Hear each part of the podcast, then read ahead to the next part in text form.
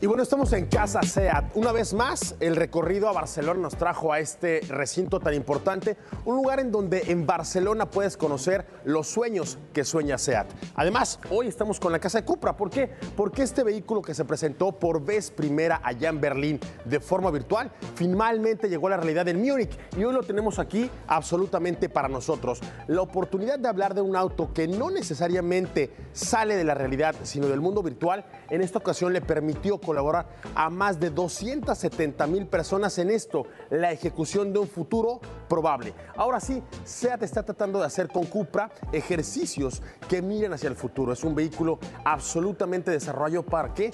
Para que todos los usuarios, para que todas las personas que crean que Cupra es capaz de llegar a lugares en donde nunca antes ha estado, pueden ver en este Rebel la ejecución de una serie de elementos más allá de la electrificación, más allá de los materiales amigables con el medio ambiente, más allá de todo lo que va a encontrar en el mundo virtual en un auto que ha ejecutado todas estas fantasías. Podemos ver, por ejemplo, que el ejercicio de todo el diseño es uno que se atreve a cosas que nunca antes habíamos visto en Cupra. De entrada, este auto biplaza de más o menos unos 4.5 metros de largo era un auto que no encontramos dentro del portafolio de productos de Cupra. Sin embargo, todo esto le va a ayudar para que en un futuro cercano los autos que sí estén llegando a su portafolio de productos puedan tener este tipo de ejecuciones. Vamos a ver, por ejemplo, que todo alrededor de este vehículo es amigable con el viento. Es un auto aerodinámico, es un auto atrevido, es un auto que trata de golpearte en la realidad y entonces así encontrar cosas que nunca antes hayamos visto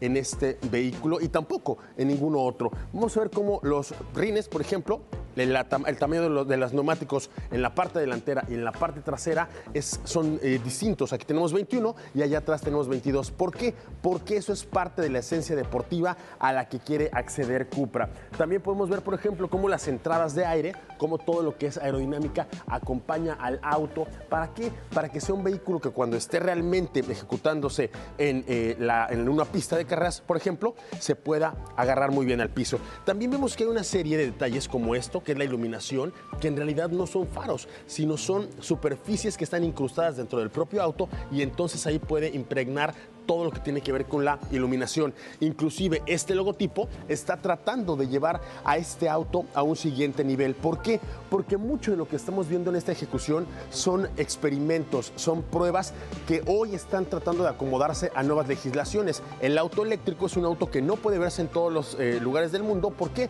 Por la infraestructura, ¿por qué? Por la energía, ¿por qué? Porque no hay legislaciones en todos los lugares del mundo que puedan adaptarse al mismo auto. Entonces, el auto está tratando de adaptarse a nuevas realidades y enfrentar nuevos retos. Ahora, si nos vamos acá al interior, vamos a poder encontrar algo muy importante. A diferencia de una eh, puesta a punto que varía dependiendo de las condiciones del camino o que varía dependiendo de las condiciones del auto, en el caso específico de este vehículo está tratando de elegir avatars, así como si estuvieras en un videojuego y puedes elegir distintos personajes, así tú puedes tener un avatar distinto y configurarlo desde el metaverso. Recordemos que Cupra es una de las marcas que más ha tratado de reinterpretar el metaverso y traerlo a la realidad. Y en este caso específico ocurre exactamente lo mismo. El modo Cupra, que es este botón mágico, está presente en absolutamente todos los autos que vemos de la marca y ahora lo están tratando de reincorporar en este Cupra Dark Rebel. ¿Qué otras cosas son interesantes? Bueno, a diferencia de lo que ocurriría con un, volante convencional en donde únicamente vas a mover el volante, aquí